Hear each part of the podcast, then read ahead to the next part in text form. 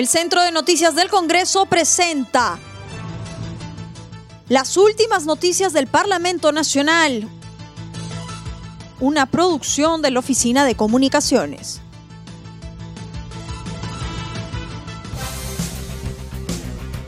¿Cómo están amigos? Les saluda Rómulo Vargas. Hoy es jueves 29 de abril del 2021 y estas son las principales noticias del Congreso de la República. Presidenta del Congreso, hemos aprobado leyes que ayudan a la población a enfrentar la pandemia.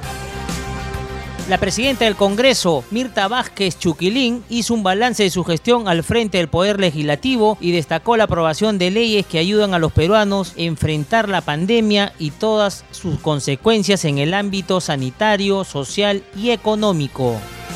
Agregó que otras normas que destacaron son las relacionadas a, los temas de salud como la reforma que permita la doble contratación en el Estado para el personal médico y la de las horas complementarias para el personal asistencial, entre otros temas.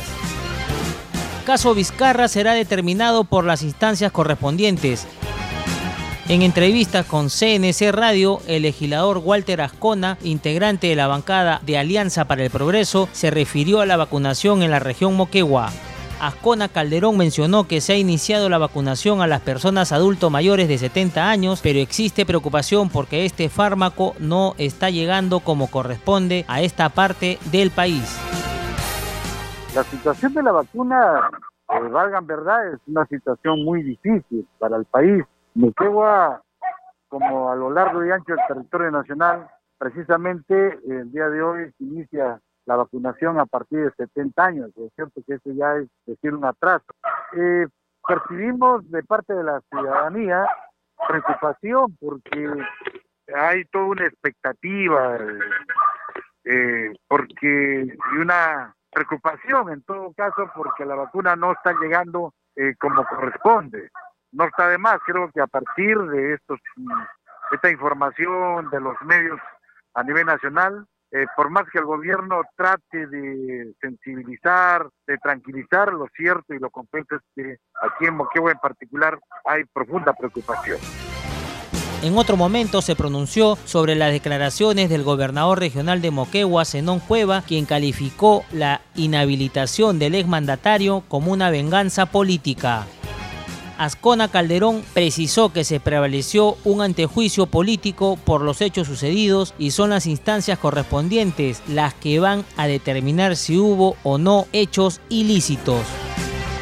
Toda vez, señor Zenón Cueva no es juez, no es fiscal, no integra una comisión, por lo tanto, él y todos nos debemos someter a que el Ministerio Público continúe con sus investigaciones y el Poder Judicial oportunamente tendrá que sancionar eh, si es que así lo encuentra. Simplemente también puede decir que aquí no hubo, pero eh, lo que en todo caso hicimos nosotros como Congreso es hacer prevalecer eh, un antejuicio político por todo lo que conocemos. Es cierto, acá el gobernador ha señalado inclusive que va a hacer una movilización por lo que han narrado los medios de prensa. Sin embargo, tenemos que sí aceptar que el ingeniero Vizcarra Moqueguano, nosotros hemos sido autoridades eh, aquí en, a nivel de Moquegua, también hizo un llamado a la ciudadanía para que cumplan con los protocolos que se establecen en nuestro país.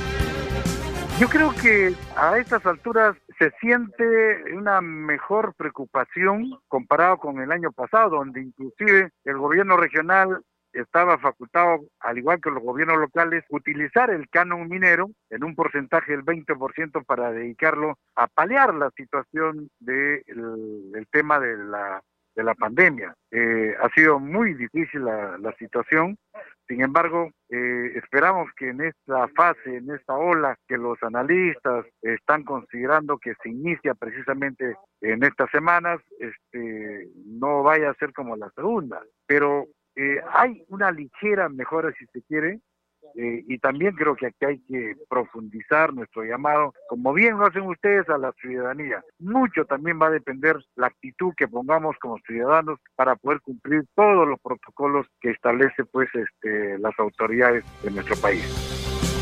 En ICA realizarán audiencia pública con el fin de reactivar la economía.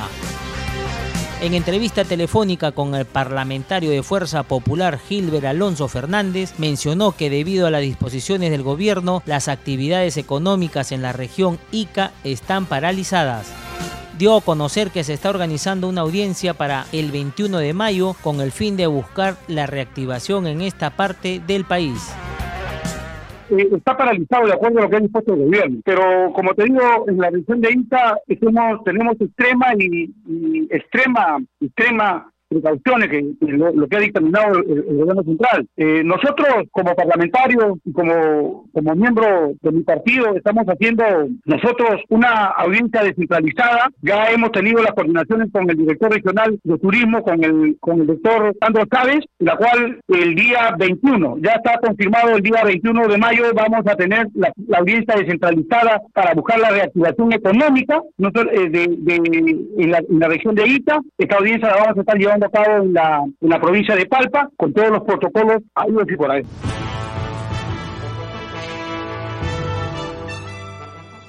El Centro de Noticias del Congreso presentó las últimas noticias del Parlamento Nacional, una producción de la Oficina de Comunicaciones.